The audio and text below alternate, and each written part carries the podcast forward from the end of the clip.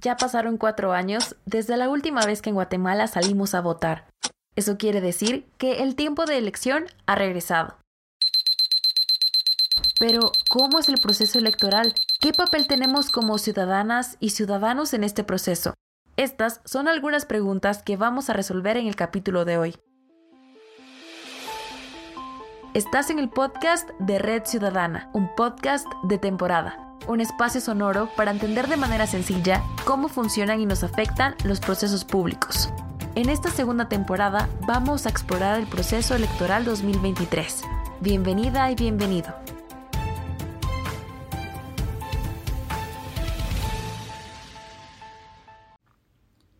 Hola a todos y todas, soy Adriana de Red Ciudadana y les agradezco por acompañarnos en este cuarto episodio. Hoy nos sumergimos en el crucial papel de la sociedad civil y las organizaciones en la lucha contra la desinformación. Vivimos en tiempos en los que la verdad parece ser un bien preciso y a veces esquivo, pero no estamos solos en esta búsqueda.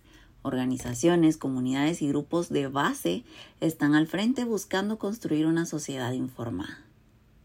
Pero para adentrarnos un poquito más en el tema, empecemos con una pregunta bastante importante por qué es vital el papel de la sociedad en este contexto.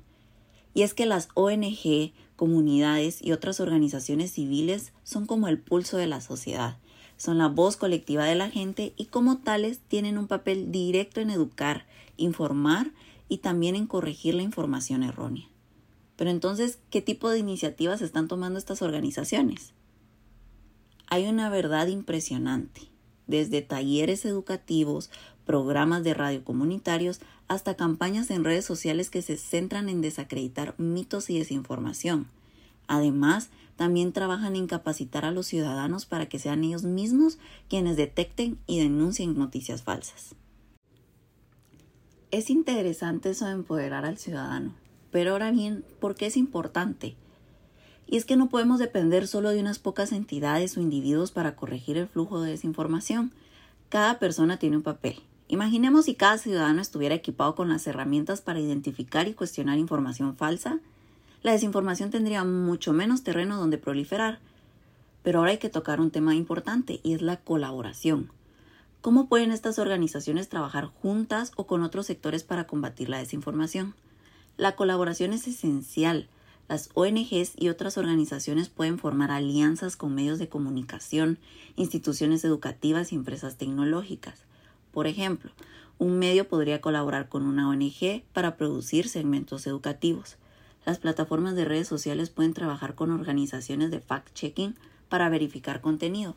Es decir, tenemos posibilidades innumerables. Y esto suena esperanzador, pero seguramente hay desafíos.